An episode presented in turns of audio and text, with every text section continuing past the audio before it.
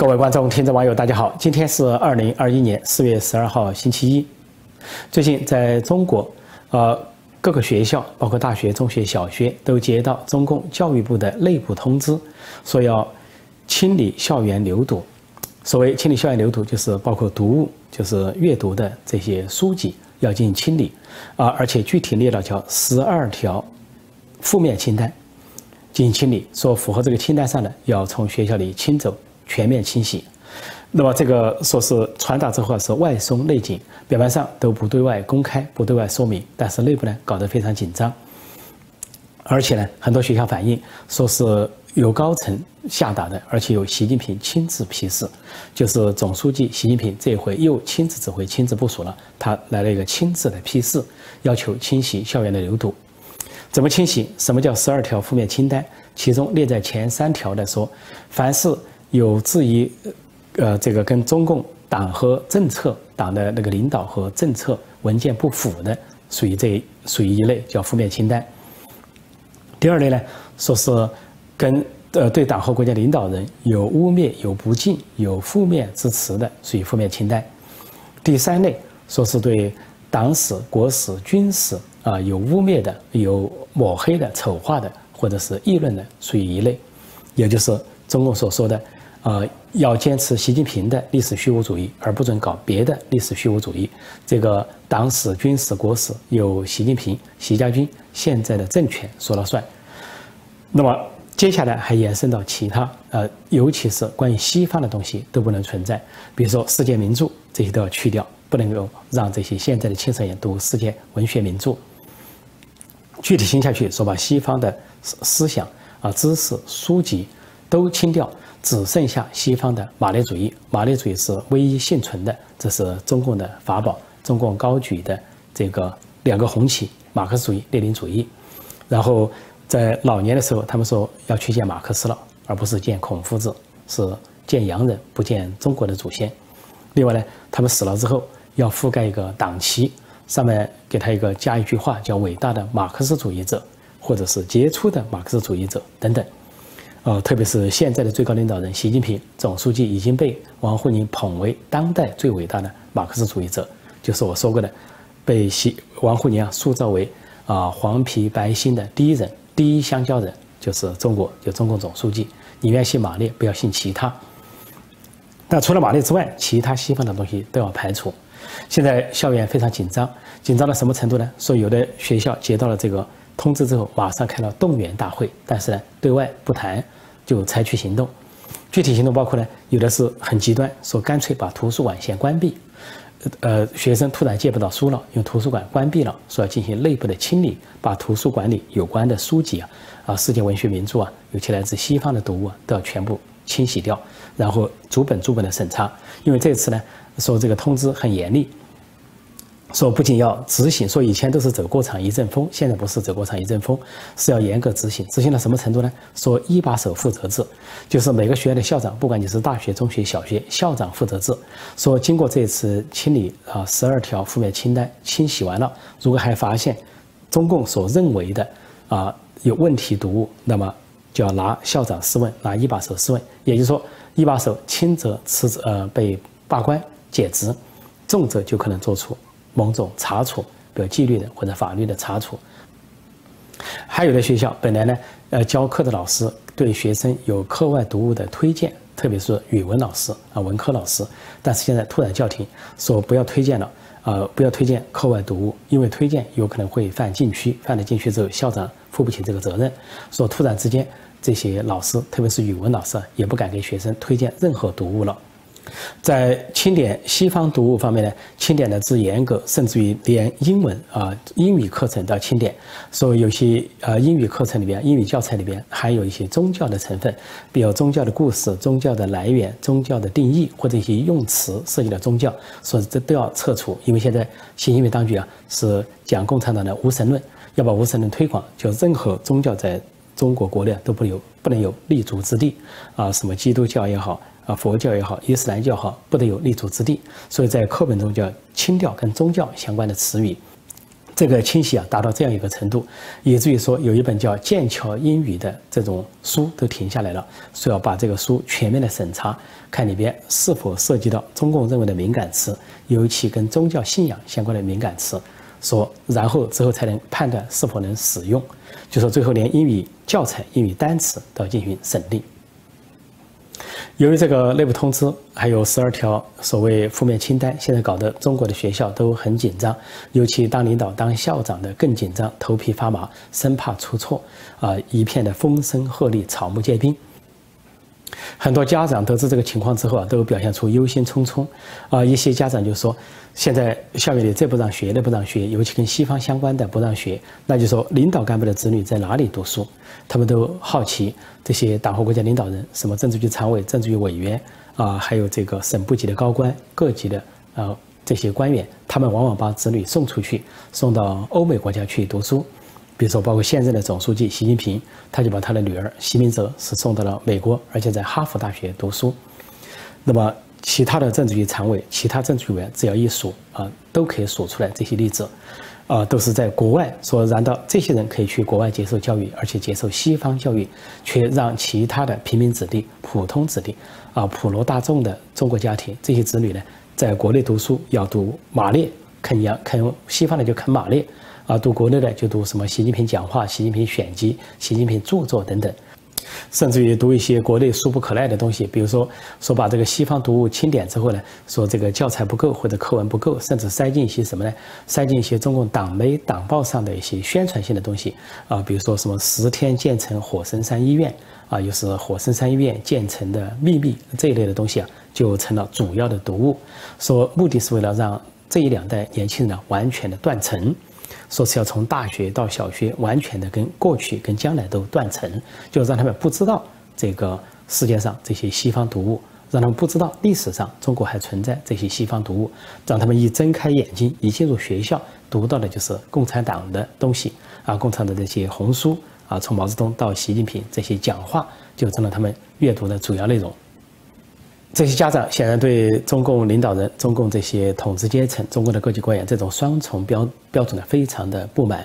啊，然后就有些家长就现在觉得很压力啊，这个很着急，有了一个紧迫感，说尽快的送子女出国。那么其中有一位李先生，本来是海归人员，说在外国留了学又回去了，回去了在中国生活，结果现在大失所望，不仅对自己感到非常后悔，回到中国。而且现在忧心他自己的子女，说现在只能寄希望于子女长大之后赶紧出国留学，离开这个国家，说去接受正常的教育，有正常的思维，做正常的人。因为在他看来，他经历过啊海外留学的生活，再回到国内这一对比，他就发现，如果国内按这种教育继续下去的话，那下一代人就可能极可能变成跟整个世界、跟文明世界、跟二十一世纪格格不入的不正常的人啊，不正常的生物，不正常的思想。那可想而知，他就是有了子女，反而让子女呢承承受了一代的噩梦，所以呢，现在反而急着呢要把子女转出去，他自己已经出不去了，这个回到国内就已经是上了贼船，上了贼船就下不了贼船，就只能寄希望于下一代。但是现在中国的政治气氛这么的严酷，下一代有没有希望出去，恐怕也都成了一个问号，一个大大的问号。尤其是在目前，习近平、习家军这个政权对外搞战狼外交，然后对内是搞新的闭关锁国，重复毛泽东文革时代的老路，号称双循环，主要以内循环为主。在这样的情况下，恐怕下一代中国人走出国门的机会就大大减少了。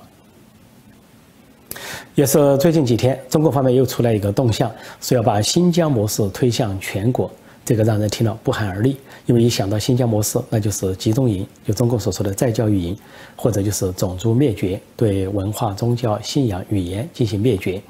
搞一体化。那么现在是怎么发出这个信息呢？说在四月九号啊，中国的全国政协。举行了一个座谈会，由政治局常委、政协主席汪洋主持。主持的时候说是每每两周有一个政治协商会，邀请一些人来参加。表面上是座谈，其实有安排一些所谓的专家学者发言。这些发言人都事先安排好的。那这位就谈新疆问题，说安排了九个人发言，但是其中只有一个来自于新疆的维吾尔人，其他九个都是汉人，而且呢很多根本就不住在新疆。假装这里发言，表面上就在提建议建言，实际上中共安排好，提到建议建言之后呢，就形成政策，然后就跑到人大去啊，搞成法律条款去推广。那么这里面提什么呢？就说是新疆的这个三学一去很好，说要向全国推广。所谓三学，就是要少数民族学中文，还有学中共法律，还有学工作技能。一去就是去极端化，去宗教极端化。表面上是去极端化，实际上就让人放弃宗教信仰。然后呢，维族人、哈萨克人跟汉人呢混为一体，呃，实际上就对他们进行汉化。这个座谈会声称说，在新疆的这个三学一去啊取得了成就，说可以向其他地区推广。还举例说，内蒙古去年搞得天翻地覆的一件事情，就是学新疆经验，啊，就是突然在新在内蒙古推广的说是要统一使用汉语教材，要这个去掉蒙古语的教材，啊，剥夺呃内蒙古人的里面的蒙古族学蒙语的这个权利。当时呢，就整个内蒙古突然就反了。模范少数民族地区，啊，游行示威集会啊，然后抗议，而且呢，还有不少人自杀，包括教师啊、家长啊、一些呃领导、蒙古人领导等等都自杀。那么再一个，在这个官场方面呢，有一些是官员、是公务员都集体的按手印表示抗议。但是后来习近平当局呢，还是用强行的手段把它压制了下去，强行通过用汉语教学，而且为此呢，这个。内蒙古地区的领导跟中央领导还发生不和，内蒙古的这个党委书记叫石泰峰，是跟李克强相好的人，那么随李克强的路线上，那么是头两个月不表态，后来被迫表态之后又被迫做自我检查，之后呢，这个还有一个蒙古官员，就是蒙古自治区的主席布小林啊，三代蒙古王，从乌克兰。啊，从乌兰夫到布赫到这个布小林，三代蒙古王，这布小林不表态，至今不表态啊，以至于呢跟习近平关系失和。那么先是呢昏倒在主席台上，在开人大这个自治区的人大政协两会的时候，布小林昏倒被当场抬走，之后呢又病了几个月，以至于今年中共在北京开人大政协两会呢，布小林罕见的没有出现，啊，等呃习近平跑到这个内蒙古自治区啊去做座谈。身边缺了一个人，就缺了布小林，而习近平呢，又在这个内蒙古自治区的座谈会上杀气腾腾的说，什么内蒙古要倒查二十年，要追煤炭领域的腐败，说这个账总是要算的。其实是话中有话，就是要清理、清洗、大清洗内蒙古，对内蒙古的官场，凡是在政治上没有忠于他、没有跟他走、没有跟习走、听习话的，都要被清洗，而且呢，倒查二十年。不仅要把这个矛头指向布小林、石泰峰这些非习家军人物，而且还要指向一个重要的团派人物，就是现在的副总理、政治局委员胡春华，因为他是接班人的呃人选之一、热门人选之一。习近平想把他打入另册，就要从内蒙古下手。因为胡春华以前做过内蒙古自治区党委书记啊，如果说查到他跟煤炭行业有关的一些事情，那么他就试图到此为止，甚至还可能受到法办。如果说查不到问题，啊，侥幸过关，那习近平也可以罗织一些罪名啊，让他就是代为受过，至少是一个失职或者是渎职这方面来说过错。所以，习近平在内蒙古搞这个倒查二十年，说是要算总账，实际上是一箭数雕。一方面可以在内蒙古推广新疆模式，把内蒙古的少数民族啊同化为汉族，剥夺他们的语言、啊文字和其他一些啊文化特征，完全的汉化；另外一方面，又可以在内蒙古清洗官场，安插他自己的人马；再一个，又为明年二十大所谓啊将来的权力布局啊权力基础。重新布局啊，打倒一些人，扶持一些人。有说到推广新疆模式，或者把新疆模式推向全国，其中主要涉及了两条，一个就是所谓再教育，就是对一些人呃放到某个地方进行再教育，那就是集中营的代名词，叫再教育营或者叫做职业培训中心。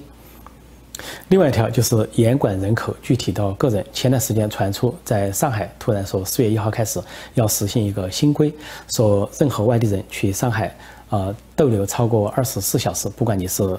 工作还是访问，还是旅游，还是其他事情，都要进行登记，实名制登记。在受到上海市民啊、上海内外的人一片的抗议，然后又假装出来说是一个误会，说只是凭着自愿。呃，类似的在北京也在搞那一套。当时在上海和北京这两大城市就传出纷纷议论，议论的焦点之一就是说，要把上海新疆化或者把北京新疆化，就是把新疆模式推到上海、推到北京。那么，如果能够推到北京和上海这样的首都或者是大城市，那就可以轻而易举地推到全国。实际上，当时就是习近平、习家军还有主管上海的市委书记李强的一次试水，试一下民间怎么反应。后来见到反应很大，就草草收回，假装说有误会。说到由政协主席汪洋在北京啊四月九号主持召开这个新疆问题座谈会，实际上这里面又表现了高层的权力斗争，还有习近平的权谋。因为都知道汪洋呢在中共内部呢算是他是共青团派，是一个开明派、改革派。那么很明显就是他在当重庆市委书记和广东省委书记的时候都执行开明政策，跟波西来的唱红打黑完全相反。比如在广东乌坎村，乌坎村的村民要求自己选举啊。啊，村主任或者是村干部，这个有抗争，那么汪洋的处理结果派出副省长啊朱明国去处理，结果是接收村民的要求，柔性处理，就让当地呢以民主选举的方式，本来在村一级就有民主选举，民主选举的方式决定他们自己的领导班子。所以当时呢，汪洋得到一个名声是代表性的一个作品，就是乌坎村啊村民啊自治或者是选举。但是习近平上台之后，却把这个事情完全翻覆，就下令对乌坎村重来，推倒重来，对民举选举的结果不承认，要重新啊从上面任命下去官员，甚至把民选的这些村干部啊给抓起来，以莫须有的落职罪名关起来。最后乌坎村的事情又翻覆了一次，没事找事，结果乌坎村村民又是啊示威抗议游行，但被习近平当局强行镇压下去，结果就在乌坎村重新确立了极左路线。实际上，这就相当于习近平、习家军对当年的汪洋的乌坎模式一个颠覆、一种否定。但是现在在中国高层都知道新疆问题是最敏感的问题，那么呃，中共呢高层成立了很多所谓中央领导小组，习近平把大部分这些领导小组的组长都放在自己手上，兼任的组长有十多十多个之多，有的说是十八种之多，呃，搞小组治国来垄断权力，但是呢。把一些棘手的东西呢，却很大方的让给别人。比如说去年大瘟疫爆发了，呃，中中共呢，中央要成立一个什么中央应对新型冠状肺炎啊的这个中央领导小组。习近平破天荒的把这个中央领导小组的组长的位置拱手让给总理李克强，因为那是一个棘手的工作，一个烫手山芋，谁都不知道这场大瘟疫能不能够平息。说居然让李克强当上了组长。然后派王沪宁当副组长予以监视，然后又让副总理孙春兰当什么指导组长，然后是在地方上具体执行。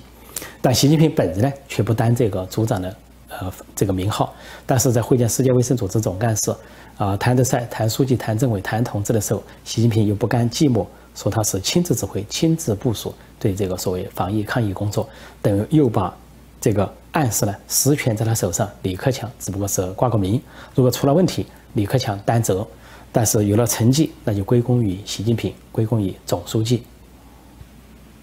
同样，关于最棘手的新疆问题，中共高层成立了一个中央新疆工作协调小组，这个组长居然不是习近平，居然就落到了汪洋头上。汪洋是政协主席，然后让他挂帅当这个职位。按道理来说，你政协的话主要管参政议政，你没有什么实权啊，不至于去领导新疆工作。但是居然。就首次给了一个实权，让他去领导新疆工作。实际上，习近平这里用机很深。对汪洋来说，习近平可以起到两种作用：一个作用至少是让汪洋当替罪羊，啊，代他受过。如果说国际社会呃指控新疆有集中营，啊，指控新疆有种族灭绝，本来是习近平所主导的，也是王沪宁所鼓动的，但是呢，却把这种名义呢加到中央新疆工作协调小组组长。汪洋头上，以至于在去年川普政府时期啊，呃，在制裁中共官员的时候，差点要列入政治局常委，说考虑要把汪洋跟韩正列上去，说因为汪洋是中央新疆工作协调小组组长，而韩正呢负责港澳工作，说如果上升到政治局常委那个制裁级别，那就是汪洋和韩正要被制裁。那后来呢，在美国提出来了，但是还没有落实。第二条，习近平让这个汪洋当这个中央新疆工作协调小组组长了，不仅可以嫁祸他，而且可以对汪洋构成污名化。也就是说，让不知道内情的人认为呢，新疆的一切都是汪洋所为，汪洋做主，汪洋在那里拍板。事实并不是如此。不仅是习近平、王沪宁他们在新疆推行这个极左路线，而有政治局委员陈全国在执行。而汪洋前几年去新疆考察，考考察回来之后，据内部透露出的消息啊，说他见到习近平第一句话就说：“新疆的问题很严重，比我想象的还要严重。”然后忧心忡忡，神色凝重。那么中共高层为此还开了会，开了之后，汪洋表达了对习近平、王沪宁这套极左路线不认同，认为会出大乱子、大麻烦。但是呢，由于在中共内部呢，是现在极左路线占上风，就是强硬派、保守派啊，习近平、王沪宁这些人占上风。不仅没有采纳汪洋的意见，还被汪洋呢还在内部挨了一番批斗，要他做批批评和自我批评，认为呢表现的太软弱，对民族问题认识不清等等。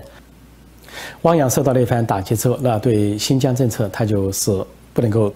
积极主动去执行，也必须被动的去执行，而且他这个头衔也甩不掉，所谓中央新疆。啊，工作协调小组组长这个帽子也甩不掉，也只能自己担起来。所以，尽管他是一个开明派、改革派，但是在相当程度上受到了习近平、习家军、王沪宁等人的污名化。